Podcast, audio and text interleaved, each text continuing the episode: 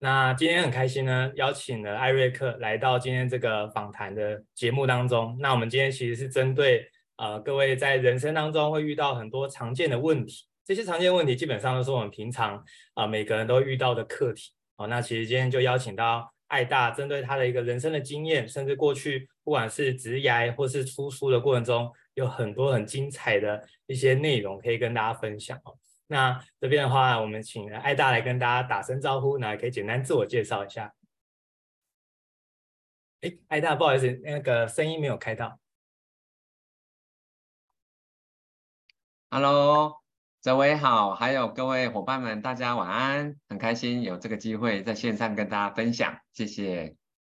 好，非常欢迎艾大。大家知道吗？最近艾大真的超忙的哦，他几乎是 我觉得快要环岛的感觉了，好像每个 每个周末都在不同的县市做演讲，而且艾大的演讲很特别的是，他都是公益的演讲哦，所以我觉得我非常钦佩，就是艾大有这样起心动念，而且是真的开始行动，也想要帮助这个台湾，不管是学习或者教育，甚至阅读的环境哦，这件事情我真的非常的感动。好，那今天我们有针对呢很多的书友，他们其实有很多的问题想要来询问艾大啊，也请艾大可以给一些呃很棒的一个建议。那我们首先我们很快的啊为大家争取时间，我们来进行第一题的部分。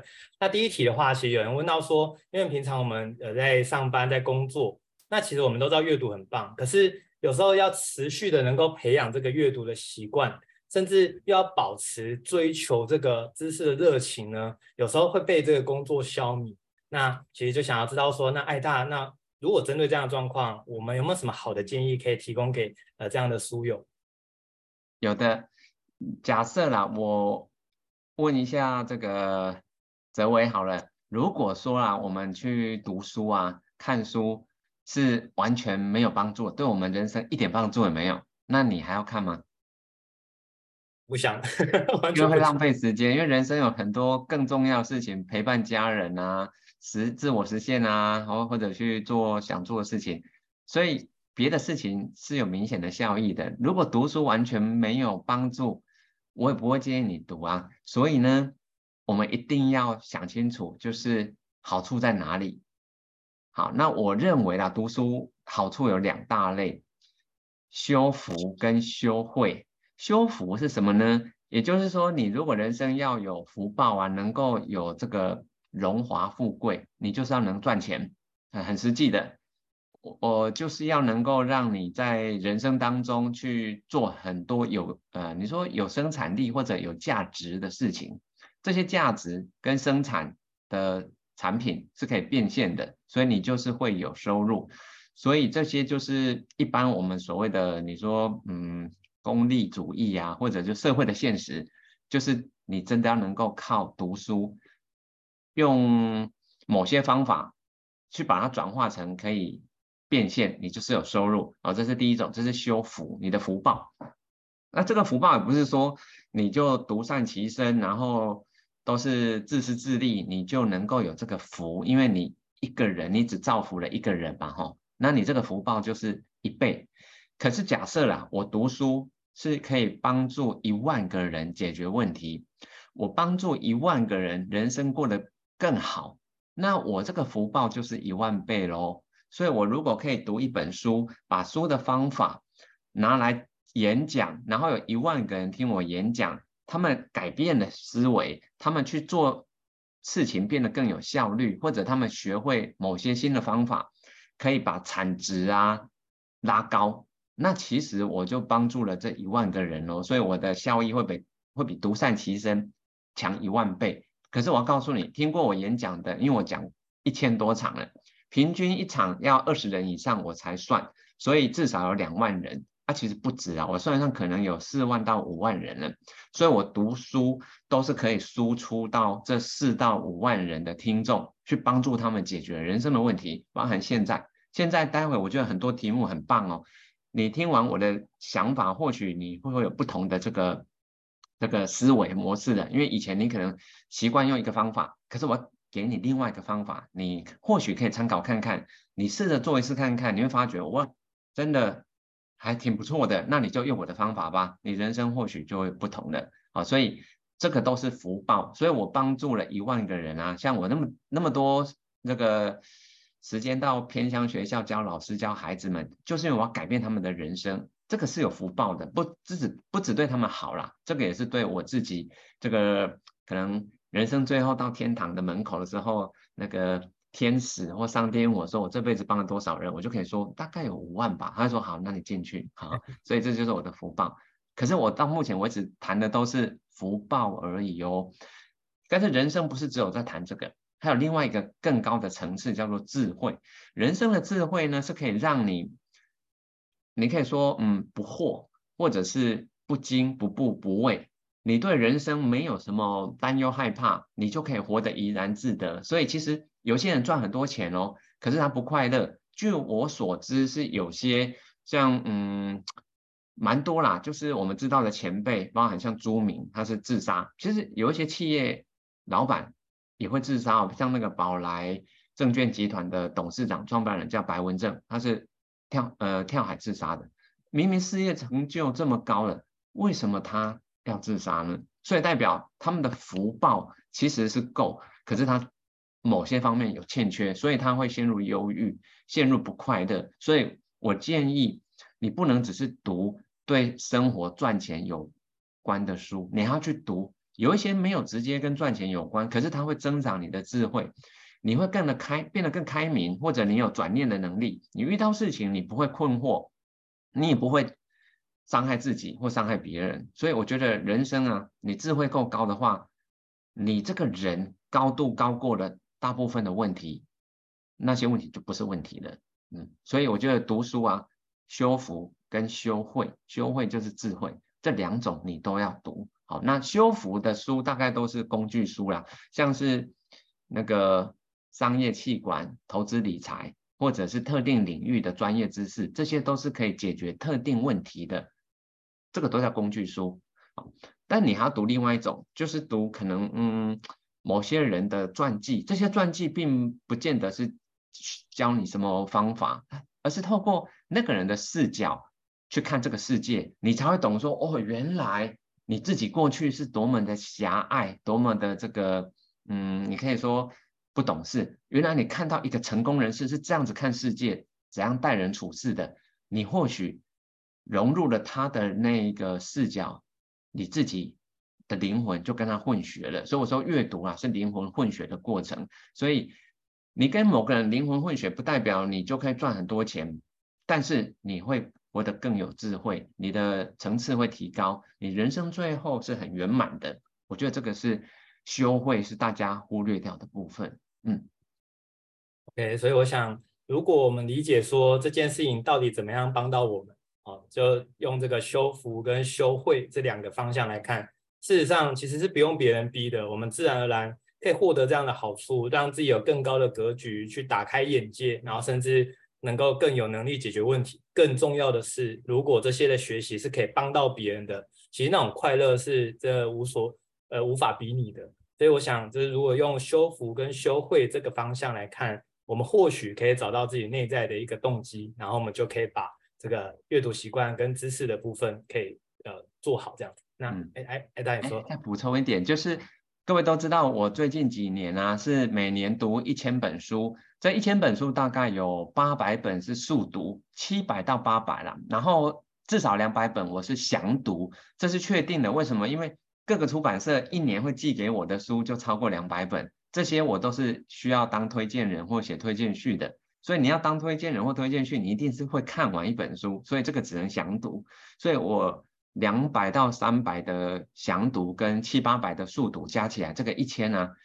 你可能好奇说，有需要读那么多吗？我告诉你啊，如果只为了我一个人的人生，不用，一年我觉得读十二本，每个月读一本，对我人生就够了。所以我不是为了自己读的，我为的是解决别人的问题。你如果要解决每个人人生遇到的困境，那你就必须要让自己高过那个困境，我就必须去读。能够解决那个困境的专业人士所写的书，所以我会读很多不同的领域，是因为我要解决不同领域的问题啊。所以当我在帮这么多人在解决各式各样人生的难题的时候，其实我的能力是提高的哦。所以我的福报其实会增加，因为我不止帮他们解决问题，其实我也提升了自己在做任何事情的能力啊，所以这些都是会反映在我们的生活是不是优渥啊，是不是快乐啊，所以这个只为自己读的话，我觉得你一年读十二本，我觉得就 OK 了。对，那如果你要进到更高的层次，得到一个你说嗯心灵上的富有的话，我觉得你要为别人而读。去解决别人的问题，你的福报会增加很多。嗯，这是我的补充，谢谢。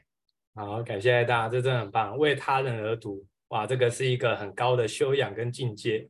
我想着想要帮别人的过程中，结果自己也帮助到自己的，有点像过去人家说“本欲度众生，反被众生度”这种感觉，就是啊，没想到我们一起提升，一起变好。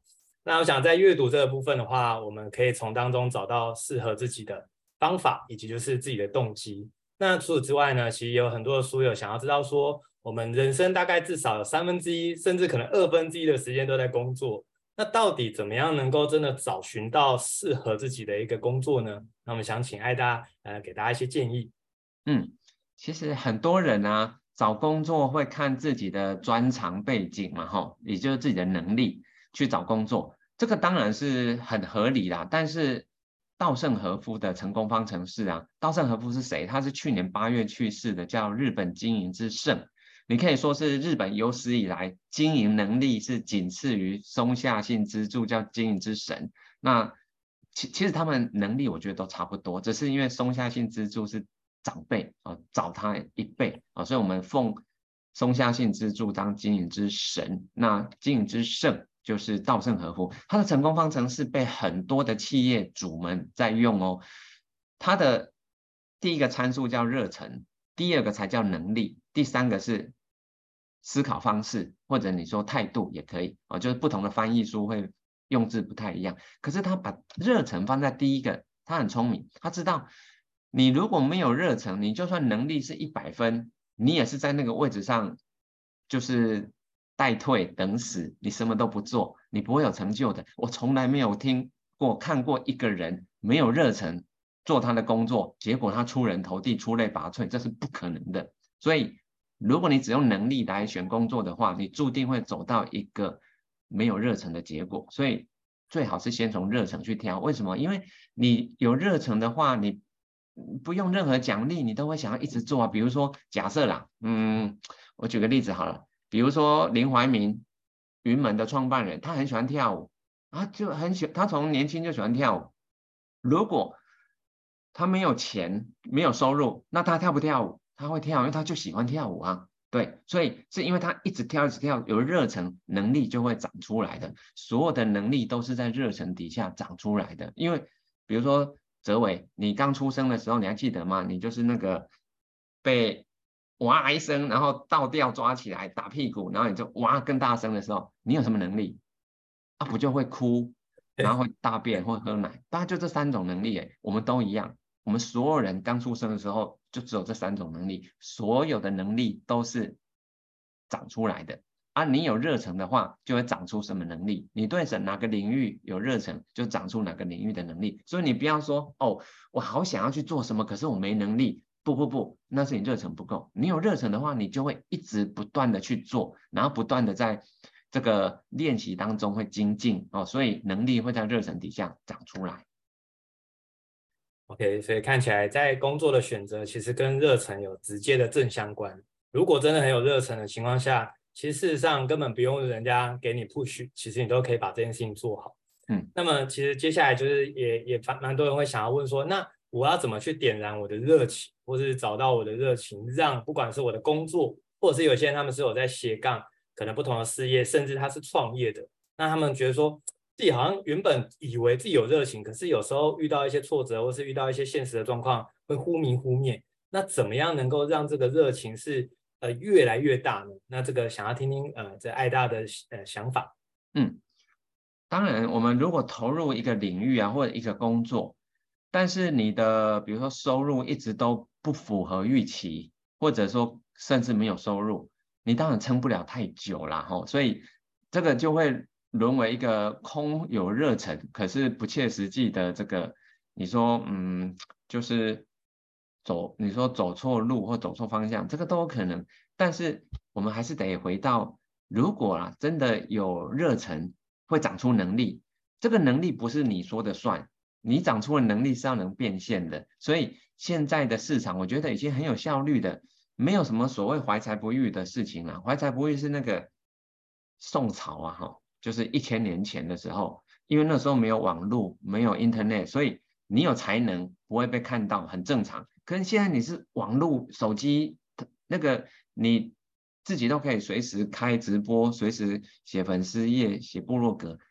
你一定会被看到的，只是那你的料好不好就不一定了。所以我觉得现在不会有怀才不遇，而是说吼，你有能力，那你就真的拿出来市场上，就是比比看嘛。所以你要真的在市场上有这个，你说嗯变现过以后，你才能知道说你的能力值多少。哦，那如果只是初期，比如说你还在学。那我们就会陷入那个原子习惯里面啊，它会有一条呃直线，这个直线是你预期的收入或预期的成果，它是一个直线，可实际上不可能是直线啊，真实的世界啊，它不是直线哦，它是长这样，一开始很平，后面才有复利效果弯上去，所以你预期的期待的跟实际的之间，你会看到有一个 gap 会越来越大。后面才会缩小，所以这个 gap 到最大的时候叫绝望的死亡之谷了哈。很多人就在那里就把自己给，就本来你继续发展，说不定你再熬个一年就真的熬出头，熬出头。可是你没有熬到那个时候，所以一般来讲呢，我觉得是两年。就是这个，如果你两年还是没有看到任何收敛啊，这个差距越拉越开，那你真的是搞错方向了。对，你可能还要再去多多试几个不同的尝试。所谓的尝试，并不是指你要百分之百的时间投入啊，你可以三分之一时间去投入一个新的试试看，保留三分之二的时间继续做原本的啊。哦，所以你要不断的尝试。以前啊，古人说五十知天命，就是你要找到又有热忱又有能力，这两个相乘啊，分数最高是一万分啊。稻盛和夫说，热忱是零到一百。能力也是零到一百。如果有某一个领域，你又有热忱又有能力，这两个乘起来一万分，那绝对是你的天命了。这个就是你天生使用生命最好的方式。可是很少人一万分。稻盛和夫说他演讲那么多场，台下都是老板，都是创业家，已经是成功人士哦。你知道他们自评几分吗？这个泽文，你猜猜看，这些老板们自评他们的热忱乘以能力大概几分？大概六七千吧，对，答案就是六七千，对。可是你仔细去看呢、热忱都是九十到一百，能力他们都自评六七十。哎，我告诉你，创业家都有这种特质，他们会觉得他们现在做的事业是绝对非常热忱的，找不到其他更有热忱领域，所以他毕生的志业就是在这个。可是他觉得能力为什么才六七十？我告诉你，他们都是。那个叫做成长型思维，他们不是固定型思维，他们都觉得以后还会更好，他们都觉得我再努力以后还会能力更强。老板都是这种心态，对，所以能力都是会长出来的，每个老板都是这样子。所以呢，回到你的问题，要怎么去继续点燃这个热情？哦，就是你必须真的有在市场上把你的能力去变现，你要有钱回来，所以你要设法去。努力的变现，让你的收入去验证你的能力真的是有做出来的，嗯，不然空谈说只有热忱，可是你做了五年，然后一事无成，这这个是你做错方向了，嗯。OK，那呃，我我我想这一题我也稍微简简单补充哦，就是呃，在在做这件事情的时候，如果假设这个收入真的没办法马上来的话，我觉得最基本的至少。我们那个回馈就是要能够有回来，意思是说，可能比如说我们帮助到的人，我们可以问他，哎，他这当中学到什么？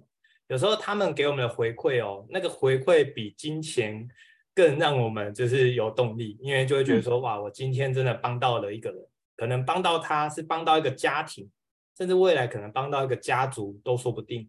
所以有时候我们在这个过程，这个热情怎么样持续呢？我觉得真的是要。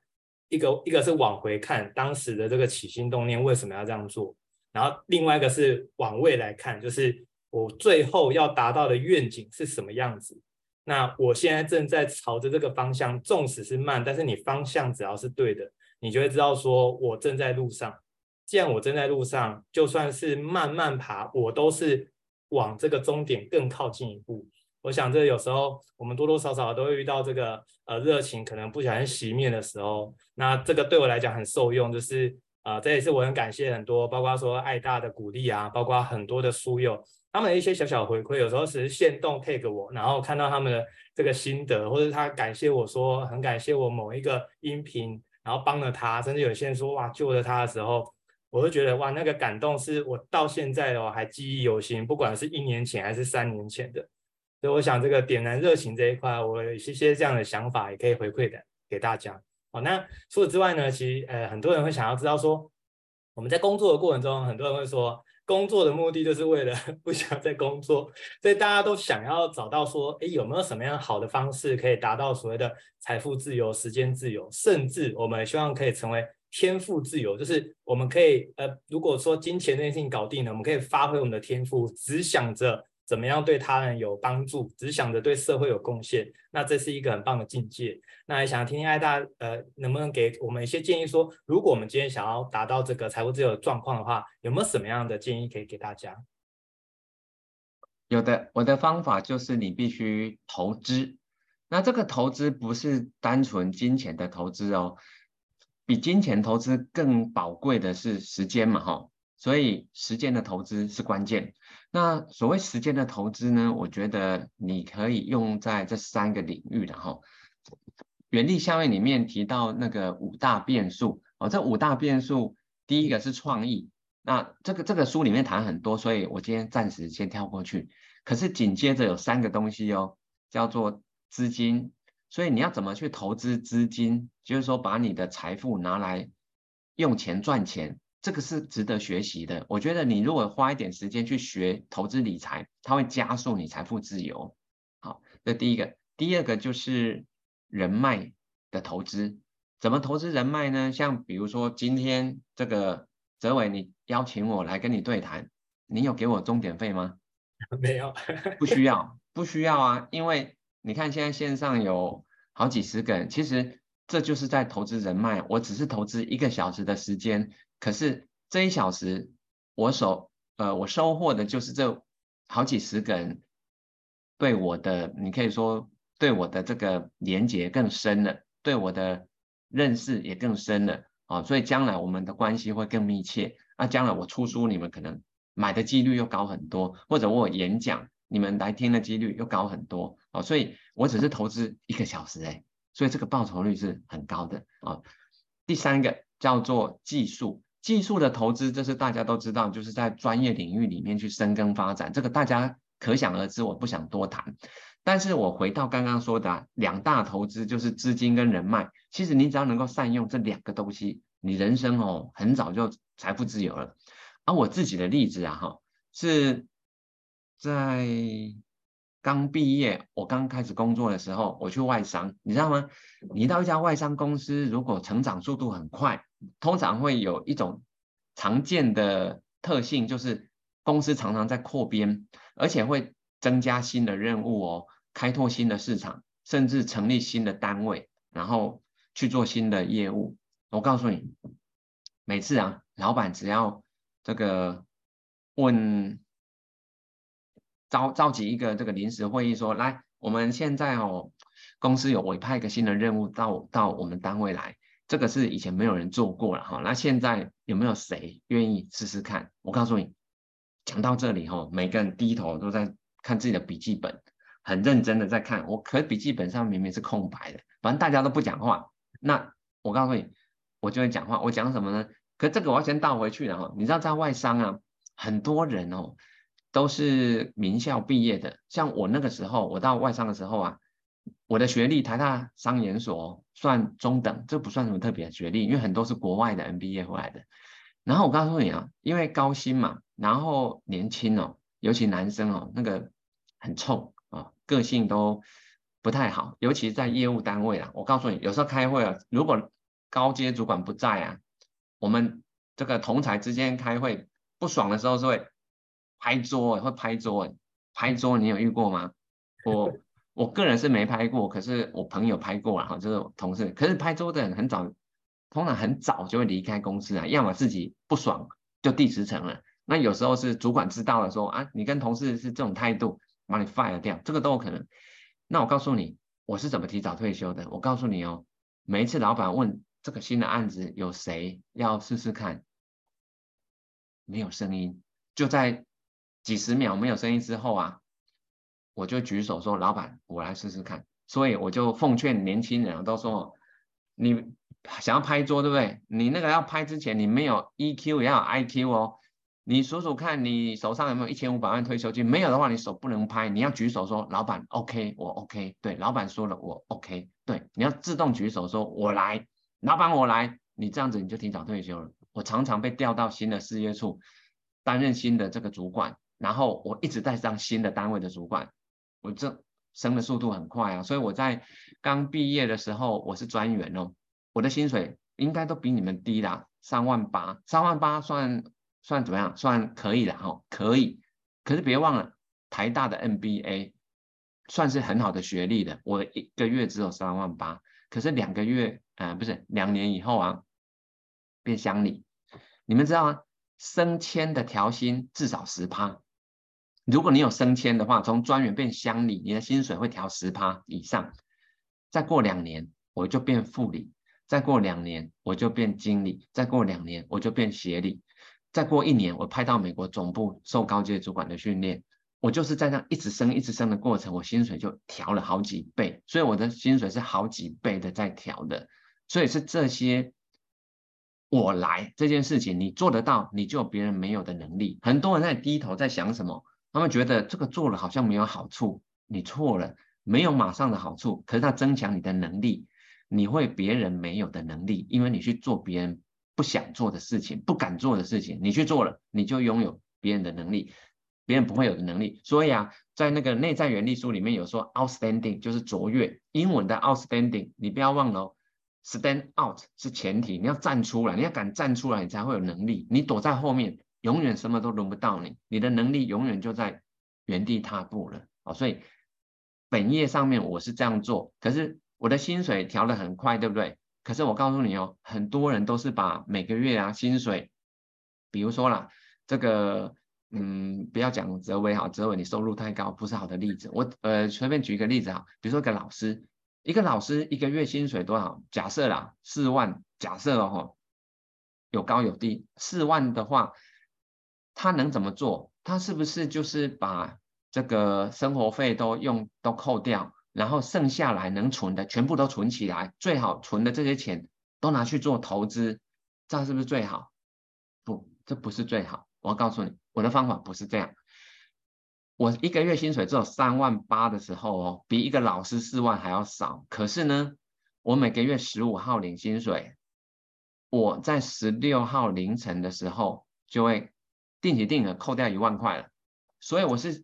拿到薪水马上扣掉一万，然后自动转账一万给我妈妈，然后还有给房东的一万一，所以呢，我三万八已经被扣掉多少？两万七了。那剩下了，哎，呃，等一下，三万一扣掉三万一了。对，扣掉三万一，我只剩下七千，我就是靠这个七千是剩下来的，我才可以运用。你这样了解吗？这个差异是一般人都是把所得。全部扣除所有的费用以后，剩下来的拿去存或投资，那你就存不到钱了。你没有钱投资，因为你花到不剩。可是我不是，我是钱拿来先扣掉投资的，其他我才可以运用，所以是强迫储蓄，差就差在这里了。所以这个是习惯，所以我每调薪一次的时候啊，我那个扣款金额就会直接又拉高。所以我几几乎每个月只花大概一万块，甚至不到一万块，其他的钱全部存起来。可是我要告诉你哦，这个我第一笔投资啊，人生的第一笔投资是一九九七年，那时候的纳斯达克啊，两千多点，我刚刚看是一万三千点，我那一笔基金现在还在。我一九九七年买的全球科技基金，二十六年了，现在还在，这就是复利效果啊。所以时间。它让你回报，它不是长这样子的。我们以为是这样，根本不是，它是，呃，股市是这样子啊，就是暴冲崩盘，暴冲崩盘，暴冲崩盘，可是最后就是会长期来看，它就会变涨，涨成这样，就是个复利效果啊。所以到后面你会发觉那个是很陡很陡，几乎是用喷的，嗯，所以本业你要举手说，老板我来投资，请你先投完才可以花。好，这就是两大建议。啊，这个很精彩也很精密的这个解说，就是我们懂得投资，不管是人脉，不管是金钱，还有就是技术，其实啊，刚刚艾大都有非常详细的解说，怎么样去规划。那我想在整个这个投资当中啊，其中有一个人这件事情，其实是好像比较难以掌握的。那看起来钱的部分，哎，你大概抓几个标的物，你大概固定的投，其实就比较呃稳定。你说技术。哎，大概在学了什么？那试着看怎么变现，也比较稳定。但是有一个很大的变数叫做人，所以呢，其实我整个在收集这个问题当中，真的哦，将近快五十趴 都是问跟人有关的问题。所以呢，接下来的一个重头戏就是我们会有很多跟人有相关。第一个是我们怎么样去筛选对的人，然后来成为人生的伙伴。因为这个，如果我们不懂得筛选，我们大概全部都混在一起。然后我们的那个能量就一直拉来拉去，甚至我们可能呃身边一堆黑洞人，我们没有觉察到。然后哎，久而久之，我们自己也变黑洞人，也也可能不自知，那就蛮麻烦的。所以呢，我们想听艾大怎么样给这个建议。嗯，稻盛和夫的成功方程式，我们刚刚谈的是热忱跟能力。那第三个参数叫做思考方式，也就是他的态度。如果他是正的，那你这个成绩就是会放大。呃，就是变是正向嘛，哦，那如果你是负面思考的，你就会造成毁灭。比如说那个复仇者联盟里面的萨诺斯，你知道萨诺斯的能力强不强？超强，你跟他打架还没有人打得赢呢。绿巨人浩克打不赢他，雷神索尔打不赢他，钢铁人打不赢他，没有一个人可以打得赢萨诺斯。他能力就是真的满分了，可是他的热忱超高，他的热忱就是要把整个宇宙一半的生命消灭掉，他超有热忱的。他死也要做到这件事情，不然他这个死不瞑目。所以他就是坚持一定要把宇宙一半的生命消灭。所以他的思考方式是负的，所以他造成了真的他还达到了，所以全宇宙有一半的生命不见了啊！所以思考方式是一个关键，你要找正面思考的人。为什么？因为他只要正面思考，就算遇到坏事，他就会想说，呃，就。没关系，好。可是负面思考的遇到坏事啊，有关系，他就开始追究，这个是谁害我的？那个都是他害的啊，都是他，他会追究啊。我刚刚我发生坏事不会怎样，不会怎样，我就去看下一件事。对，过去的到此为止，我都不谈了，我们就看下一件事情。所以思考的能力啊，正向的人哦，他会一直前进，一直前进；负向的人呢，他会。掉入一个漩涡，而且它这个漩涡会把周遭全部卷进去，它就变黑洞了。所以你要注意，思考方式会决定一个人到底是恒星人还是黑洞人。好，所以这第一个，你要找正面思考的。可是还有第二个哦，如果大家都是正面思考，因为毕竟黑洞人不多了哈，宇宙里面黑洞没有那么多了，恒星还是比较多。对，但是那那么多恒星，那我要找谁？我我觉得光泽维你的团队应该就有几十个人嘛，那你几十个人里面，你应该感觉得出来。一定会有几个人是属于利他共赢者。这个利他共赢者就是说，你把你的一单位时间呢、啊、投到他身上，他的回报率是比较高的。那有些人你帮他，你投进去，他好像没反应，就是有没有受惠不知道，可是就是没有下文了。那你将来要投谁？当然投那个报酬率高的啊。所以你必须汰弱留强，你要尽可能把你的时间投资在那个。最能够利他共赢的，因为这些人吼，你利他，他就会跟你共赢，所以你每投入的时间或者金钱呐、啊，你会得到的总报酬率是最高的，所以你要慎选你的投资标的，人就是最好的投资标的。嗯，哇，这个我 非常有感啊，因为真的你帮了那些愿意利他共赢的人，他就愿意再帮助更多人，那这样的。嗯循环呢，才会就是呃，有点像复利效应，这个好的事情就会越做越多，然后越多的人手、越多的资源可以来帮助。但如果哎，可能他是一个利利己者，就是他拿了所有的资源，他只想把它吃掉，他只想把它暗扛下来，他就只想要自己好的话，那基本上付出的再多，好像就是哎，过去就不见了，就跟真的跟黑洞一样，什么都吃。那这样的话，其实就没办法达到一个呃持续良善的过程。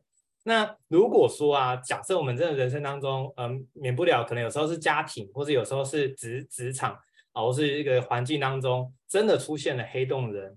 那我们未必一定有办法，就是直接离开，因为毕竟可能有些是同事关系，有些是家庭关系。那我们要怎么呃避开，或者是说我们要怎么跟他去相处，能够保护到自己，又不会就是伤害到对方呢？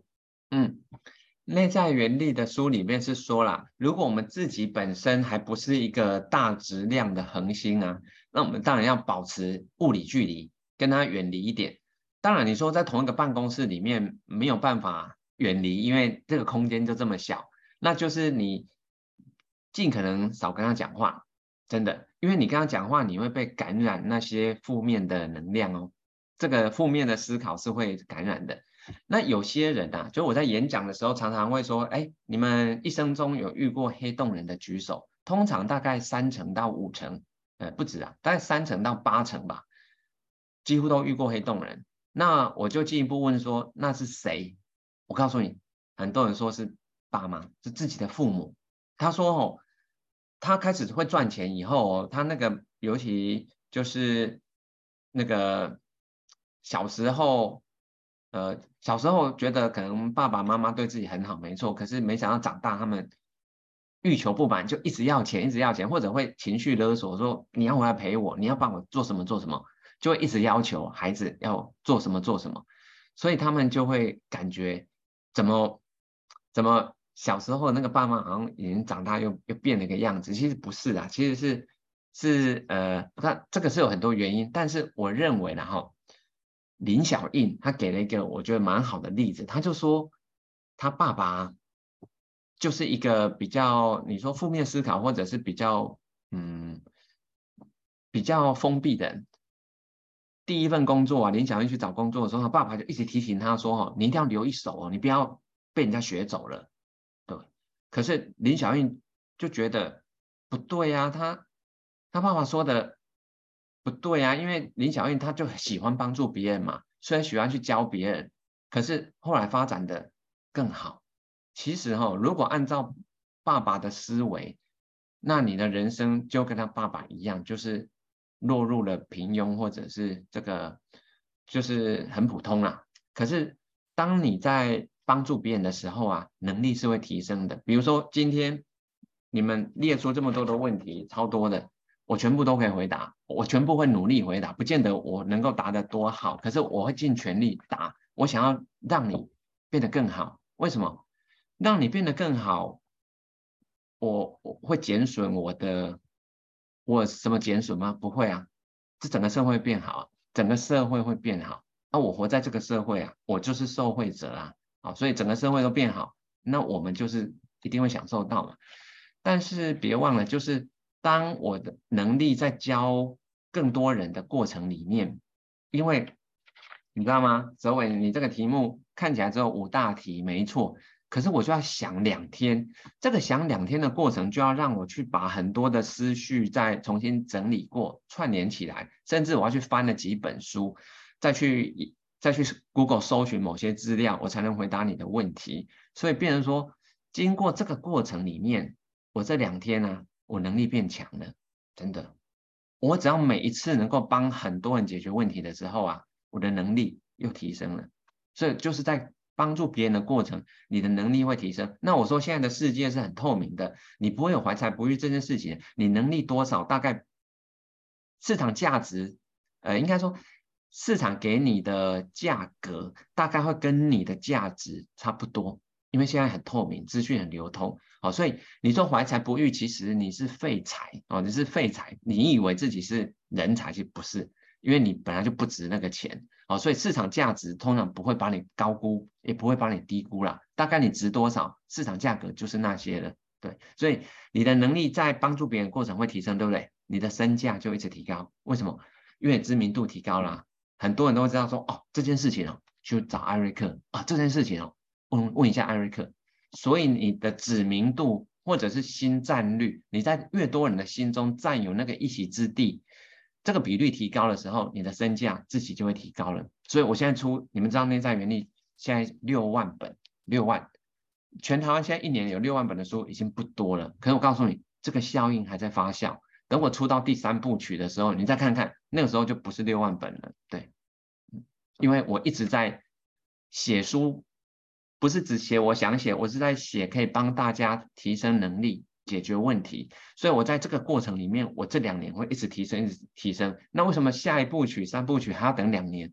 因为你要给我时间去解决更多的问题，我能力才会在解决问题的过程里面再提升。所以很多人说：“艾瑞克，赶快出，赶快出，好想看下一集。”那我告诉你，我现在可以马上出，那我的能力就跟前两本是一样的，你可以不用看。我现在出第三本，你真的不用看了。对，因为我能力原本该有的我都呈现在前面这些著作里面了，所以你要等我两年，是因为你要给我能力提升，就是要时间，给我两年的时间。嗯，好，我想刚刚艾大回答，我就想起这本《内在原理》里面，艾大有一句非常经典的的那个，真的是金句，叫做呃。用自己的蜡烛点亮别人的蜡烛，自己的亮度不会熄灭，但是整个世界就因此亮了起来。嗯，我觉得真的就是这样的道理，就是当我们懂得去帮助别人，而且那个帮助别人也要选哦，因为既然这个有这个每一个选择都是等于放弃另外一个嘛，那如果我们能够先把能量跟资源给那些也想要成大愿、也想要帮助很多人的，我们一起有建备更多的资源，其实这个世界就因此。或许也有机会带动其他可能还在观望或是还在担心的啊，就如同刚刚艾大有讲说，老板我来，为什么华人不擅长这件事情？是其实是因为怕犯错，就怕被骂。哎，我干脆不要做，反正至少不要被骂就好了。但事实上没想到，其实要获得成功、获得财富自由，其实很多时候是犯错是必经的过程。那既然是这样的话，我们在看待人的时候呢，我们如何能够去呃这个？真的很确定的，可能是几次下来就觉察到对方是不是值得深交啊，以及另外一个就是说，如果我们真的发现这个人是值得深交的，那我应该要怎么扮演什么样的角色，去让我们这段关系呢，能够呃能够更持续互相加温，甚至我们可以继续帮助更多的人。嗯，听艾大的建议，嗯，对，如果顺利的你找到那些利他共赢者啊，而且他们又是。呃，正向思考的人的时候啊，你就要把你的资源，我们人最多的资源就是时间，还有专注，你就把时间跟专注尽可能投注在他们的身上。那比如说，比如说，嗯，我举个很现实的例子好了，这个例子你们不要说出去哦，好，结果明天所有人都知道了，不管 你们知道我在六月一号的时候啊，就是下个月一号，六月一号我会在台大。的 EMBA 讲一场内在原理，因为台大我是 TMBA 的创办人，TMBA 它是台湾的 MBA，它目前是全台湾最大的 MBA 联盟，几乎全台湾所有的 MBA 学生都有加入，可是没有包含 EMBA 啊，EMBA 是在职的，是工作十年以上来念的，他们是在职的，TMBA 是一般生，也就是大学毕业升到硕士的这一种，所以我在 TMBA 已经讲了二十几年了。我没有机会帮 EMBA 讲，为什么？每个 EMBA 都是老板，他们都比我资深，年纪大概都比我大，好，所以我是下对上要对他们讲。你觉得我凭什么？我怎么办对他们这些成功的老板演讲啊？好，所以我要告诉你，我呢就找了一个搭档，这个搭档呢就是谢文宪，谢文宪他去讲 EMBA 绝对没问题，因为他讲过了，好，所以。谢文宪算是全台湾啊，你要找到演讲超过两千场的没几个，我认识的只有两个，一个是谢文宪，一个是火星爷爷。所以台大 EMBA 的这一场，我是找谢文宪同台。哎，那我为什么不找别的？你们知道四月六号我才办一场原力效应的新书发表会嘛？哈，那一场里面来的二十二个作家。哦，加我的话有二十三位，这二十三位里面，我就让书的推荐人啊，就是原力效应书封上面有写名字的，这里有那一天有十二个去，我就让那十二个有挂名推荐或写推荐序的，每个人要上去讲五分钟。可是啊，我也要求说，不可以讲我书里面的东西哦，不可以讲我讲过的东西哦。所以他们每个人怎样，只能拿出自己的经验，因为他们都是各个领域的意见领袖嘛，KOL。所以呢，他们就卯了卯足了劲，就把自己人生最重要的怎么经营人脉啊，怎么发挥创意啊，怎么用这个这个逆向建造技术去去推出他的线上课程啊啊，全部都卯足了劲出来讲了。然后全部听完以后，我告诉你，听到后来有几个讲师，我真的是嘴巴开开的听了，我是被震撼的。其中一个就是谢文宪，谢文宪宪哥他只花五分钟，其实每个人都是五分钟。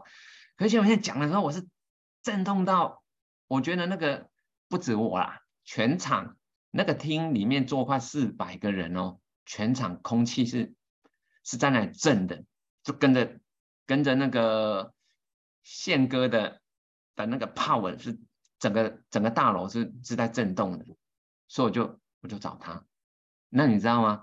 谢文宪直接答应，他说好，没问题，他根本不用思考就答应了，为什么？因为他知道我就是利他共赢者，他帮我，我以后绝对更百倍奉还，不是十倍，我会百倍还给宪哥的。我就是我这种人，就是哈，你只要对我有帮助，我会至少好几倍的回报给你啊！我就是受人点滴，涌泉以报，所以每个人都会愿意找我合作啊。所以我刚刚是其实是反过来，我不是指指宪哥的例子，我是指我的例子。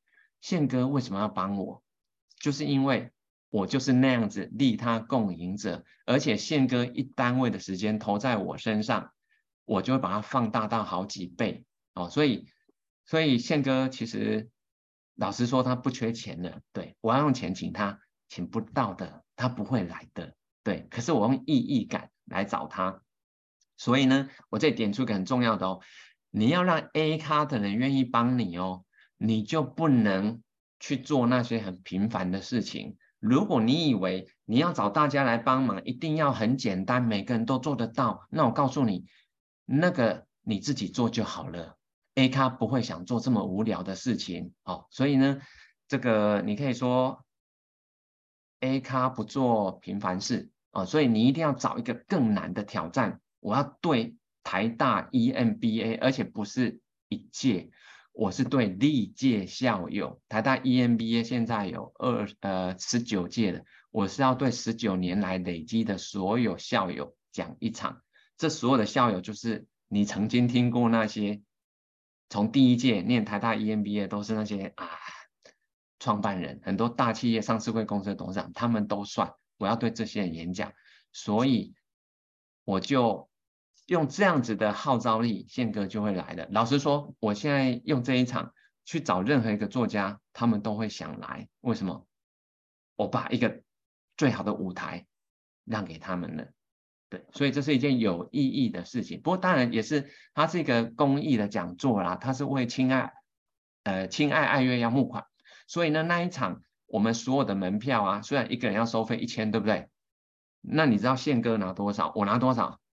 很好猜，零元啊！宪哥没有钱，我也没有钱，没有人会拿到钱，唯一只有亲爱爱乐，所有的门票的钱要全部给亲爱爱乐，而且台大 EMBA 的基金会额外再提拨九万，再给亲爱爱乐。所以我们是帮一个经过疫情已经快要撑不下去的南投偏乡的一个乐团，我们要帮他这个 完成传承的这个使命。可是各位不要以为他们只是个乐团，他们是在南投山上有七十五个孩子，这七十五个孩子最小的两岁，最大的二十四岁，这七十五个人啊挤在一栋只有五层楼，平均一层楼要睡二十五个人，全部挤在这里面，他们那就是他的家，那个就是他们家，因为他们的爸妈都不在那里了，都在外地去了，所以其实是没有人管的小孩，山地的小孩，现在是被。亲爱爱乐的两位创办人，你说收养也好，所以这七十五个都叫他们叫王爸哦，然后陈妈都是叫爸妈的，对，所以他们就是一家人，有七十五个。现在我们要帮他募款，这是有意义的事啊。所以我告诉你，这一场是因为四月六号我在台大讲的原力效应的那一场来了二十二个作家，所以那一场的震撼力够大，震到了同样在台大的 EMBA 的大老板们听到了，他们也想要一起来哦。所以你能够号召一个有意义的事情，你就会让对这件事情有共鸣的人产生一个，就是他也想要。所以呢，如果你一直做很平凡的事情的话啊，你要记住我一句话哦：小宫小庙里面是容不下大神的。如果你这辈子都做小事，你永远不会到遇到 A 咖，不会有神来帮你，因为不需要，你自己做就可以了。对。但是如果你，比如说你，呃，假设你是我，我发愿哦，我这辈子一定要帮十万个人，没有达到十万个人受我帮助。人生变得更好的话，我这辈子不会离开，我一定做到为止，神就会来帮你了。对，这个就是一个捷径，你要去做一个有意义的事情，而且使命够大，你就能够让 A 咖都站出来帮助你。嗯，哇，感谢艾大家分享这个秘密 给我们，真的听得很感动哎，就是呃，运用自己真的很擅长的事情，又可以做出这么有使命感的事，而。当这种使命感，其实我当中观察到一个很特别的现象，这也是我觉得可以分享给大家，就是其实我们是先有这样的起心动念，先有这样的愿，而我们去做了，这个四面八方的资源人脉就会慢慢的聚足而来，甚至我们的能力也会因此慢慢慢慢的累积而来，而不是等到说我先认识了谁，我先有什么能力我才去做，是先去做了才慢慢具备。其实这这段时间。看艾大从第一本书、第二本书，加上这个演讲的功力啊、写作的能力，还有互动，哇，真的都可以很明显的感受到艾大非常的用心在看待每一件事情。其实包括今天的这个呃访谈也是，那时候跟就跟大家小小爆料，又是一个秘密。原本我跟艾大在敲这件事情，我就问艾大说：“哎，我要怎么样能够安排流程？我希望可以帮助艾大推呃在艾大的新书这样子。”大家你知道吗？艾大怎么回我？艾大完全不在乎 他新书怎么推，他只告诉我，他希望可以帮助到来听的人解决他们的问题。所以呢，我马上呢就快马加鞭的去收集这个呃书友们，哎，有没有什么样的问题？这艾大的视角里面，他只希望可以帮助到别人。哦，所以其实我觉得在这最后一集就是说，我们到底要怎么样真的能够帮助到这些成大愿而且是利他的人呢？其实就是我们想着如何能够帮到他。哦，就如同今天这个。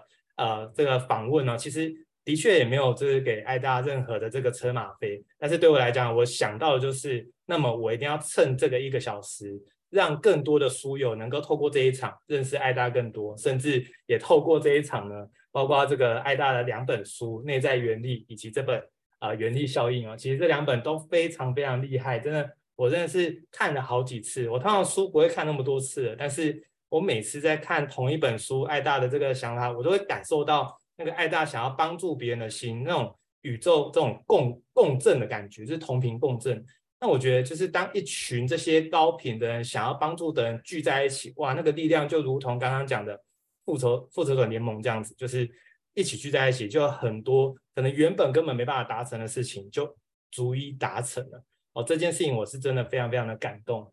好，那我们今天还有留一些些的时间呢，给这个有现场线上在听的朋友们，你们可以询问。所以呢，大家可以在这个聊天的地方，你可以打上你的问题。那这个艾大看到的过程中，哎，也可以再回应大家。我们刻意有留一点点时间的目的是，因为你们现你们都来了，一定要留时间给你们，然后让你们能够直接跟艾大有这样的接触。甚至我可能有一些的问题没有问到当时大家。可能想要知道的，或者我可能不够的深入去挖掘，那么我们都欢迎大家在聊天的地方可以回应这样子。那我这边呢，想要问一个就是简单的小问题啊，就是说，艾大，你从就是刚开始可能是啊四十几岁开始投入公益，然后到后来写作到演讲，然后到这个一直在组织一直在串联呢，我想问艾大一个问题，就是说，你能不能跟我分享说你那个心境，你那个就是感受？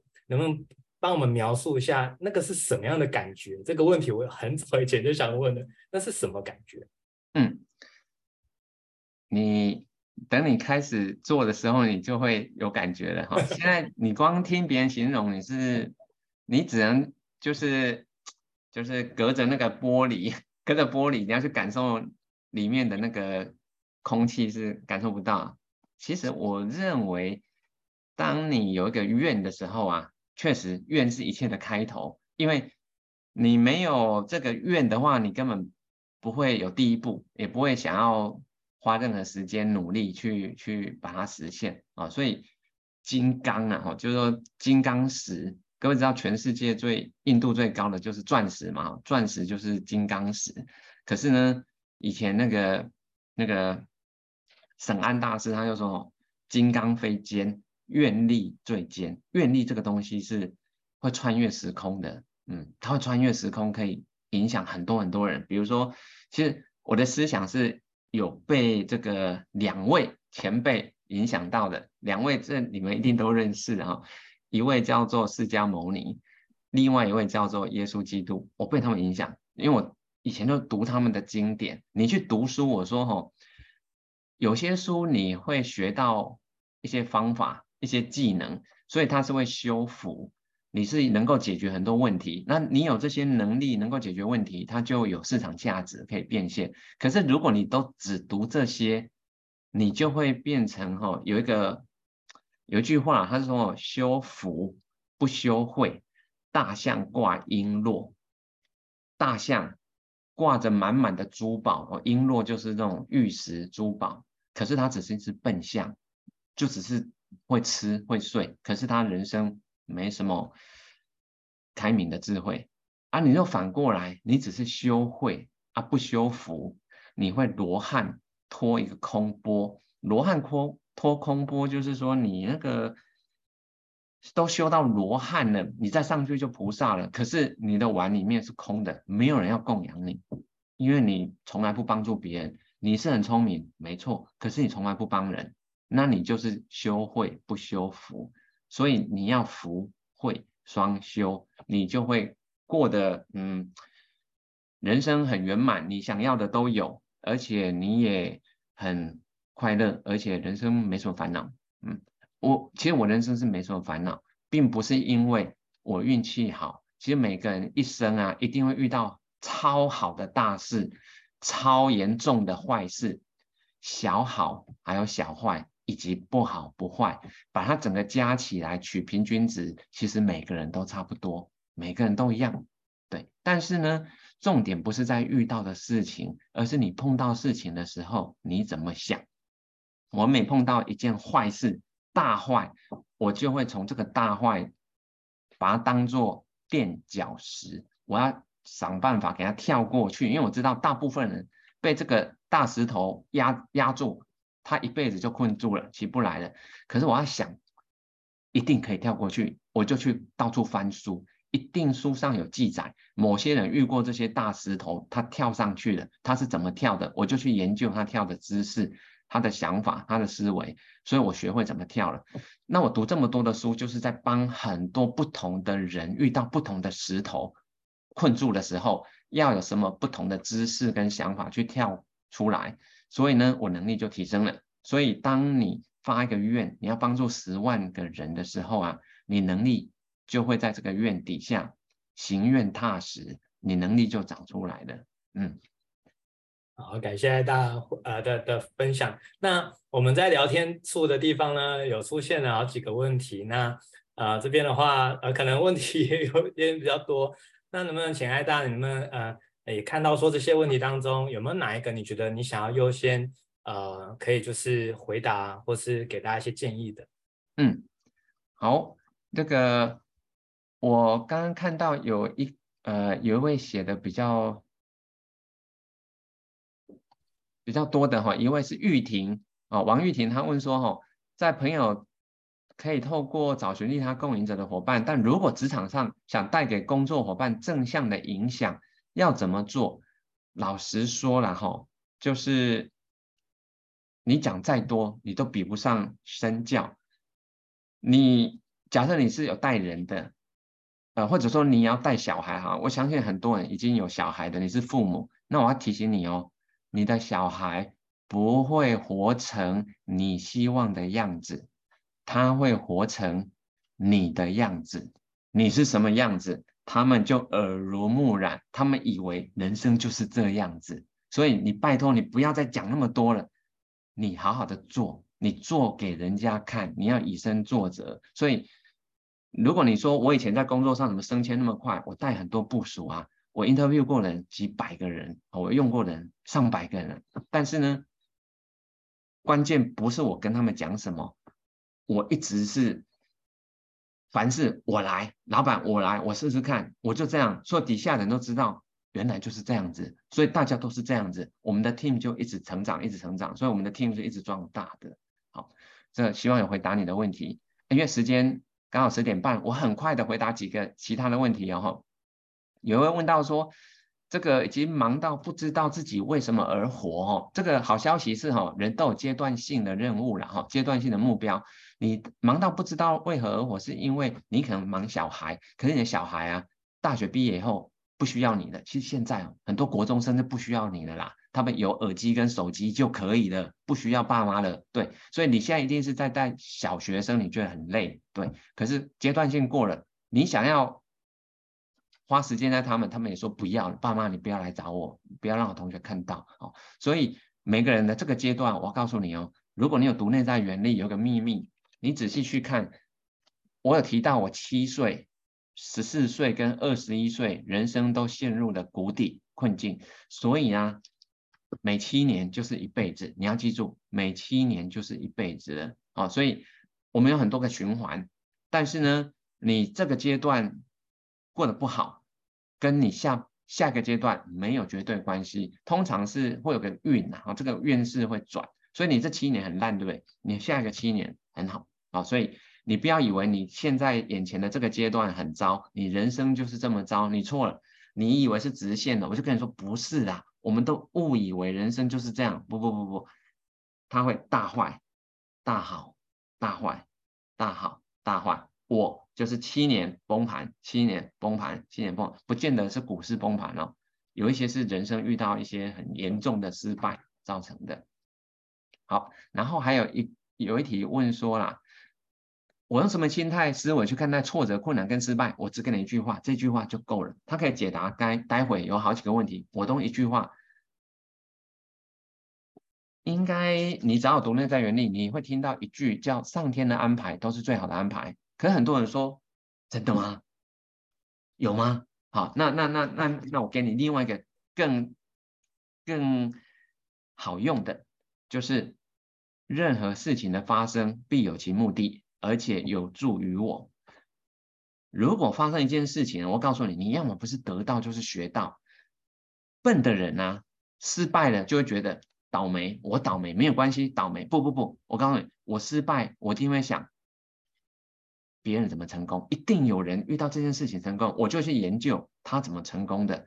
所以我总是会在失败里面想办法去找 solution 哦。所以下一次再遇到相同的，我一定会过关哦。所以很多人只是碰到失败摸摸鼻子，所以你人生不会进步，因为你并没有把这些机会，你可以成长的机会，好好的让自己成长。你没有，你只是认为自己衰而已。可是每一个挫折，其实都让我们成长。其实人生，我每一次都是在大坏底下长出新的能力出来的。其实你去看很多的厉害的人都是这样子。好，好，然后这个 D N 问说啊，老高与小莫有提到这个多接触幸运的人这个观点。其实啊，我刚刚有说哦，终其一生，比如说泽伟，你一定会，我告诉你哦，你人生会遇到一件很大很大严重的。灾难，对，甚至是攸关生死的，你同意吗？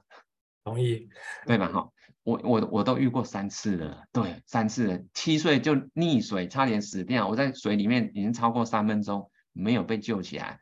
我被救起来的时候，整个脸是白的，嘴唇我妈说是深紫色，我几乎已经在鬼门关了，昏迷了五个小时以后，我醒过来，对，所以我七岁我本来该死了。被我爸又救回来，说我爸给我第二次生命哈，所以这件事情我又改观了。对，所以其实你在书里面第九章内在原理第九章，你可以去看开头我就提到溺水这件事情对我影响非常非常的大，它改变我对生命的看法。以前我是会欺负昆虫哦，欺负那些呃小小动物啊，对。可是现在我超爱小小动物的，我都在保护小小动物。关键就在七岁那一年。好，所以幸运，其实老实说，每个人平均而言都会遇到人生一次很严重的，大家都会遇到。你也会有一次超好运的，好，那那一次什么时候出现不知道，可是平均而言不是最好的，也不是最坏的，大家都是差不多，大概都是遇到不好不坏最多了哈。所以关键不是你遇到什么事，而是你遇到事情的时候，你要先告诉自己，任何事情的发生都有目的，上天的安排它一定有目的的，它是要你学会一些什么，你只要有把这句话记在心里的时候，没有没有困难。没有挫折，没有失败。失败其实它是要让它是一个机会，你要记住，失败都是一个机会。为什么？上天就是给一个失败来测试看看你是不是一个凡夫俗子，就跟大家一样自认倒霉而已。我不是，我碰到失败，我不会当凡夫俗子，我一定要想办法赢过这。就这一次我是输了，可是我下一次我绝对要赢。就在这个绝对，就是我的愿力。这个愿力会让我去研读很多的书，请教很多厉害的人，确保下次再遇到的时候，我一定直接过关。嗯，好，那最后哈有一题就是这个，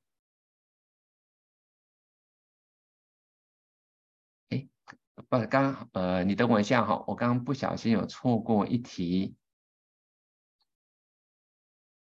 哦，有有啦，就是如何找到更多的利他共赢者，让大家可以团结在一起。我跟你讲，再多都是没有用的，因为你不是我，你无感。我直接做给你看，你就加入内在原力社团。哦，这个我就打在留言处，就是脸书里面有一个叫做内在原力。就这四个字，你就搜寻，在脸书里面搜寻它有用哦。打内在原力，你看到一个社团，目前的团员是六千九百八十六人的那一个，我每一个都很重视，我都知道现在是多少人，六千八百，六千九百八十六人的那个社团就是的内在原力社团，你加入，你就看到我在做什么，我一直在找很多利他共赢者进来，所以我们发挥的力量越来越大，嗯。所以我就讲到这里，然后请你看我怎么做，你不要听我讲，你看我怎么做给你看。嗯，好，那 真的很感谢艾瑞克，真的想尽办法想要帮助大家。大家能不能在聊天的地方刷一排感恩爱大，好吗？感恩爱大，真的他花了这么多的时间，然后准备了这么精彩、这么高能量的，就想要真的帮助到每一位在线上的这个。呃，听众们，那甚至这样的一个音频跟影片呢，到时候我也会上架上去。那未来其实就可以帮助到更多人。所以我想，真的我们能够互相帮忙到，我们常说，其实真正的这个人脉不是我们认识了谁，而是我们帮到了谁。那事实上，如果我们用这种思维在想，我们就算认识了某一个人，这刚认识而已，我们心里都在想，我能够帮到他什么。这个愿力一旦出去之后，其实宇宙都会来帮你。当你想的想要成大愿，你想要在此生为社会留下贡献，愿世界因有我，因有你而变得更好。我想这是今天很棒的这个呃线上的这个访问，也感谢爱大的时间。那我们今天就到这边，感谢爱大，也感谢大家的参与。我们下次见，大家晚安，谢谢大家拜拜。哎，没有要大合照嘛？吼，需要合照吗？呃，没有没有，因为大家。那个对，没有都没看好，OK，谢谢大家，晚安，拜拜，晚安，爱大晚安，拜拜，拜拜，拜拜，谢谢你们，好喽，那我就下线喽，OK OK，谢谢各位，拜拜，拜拜，晚安，晚安。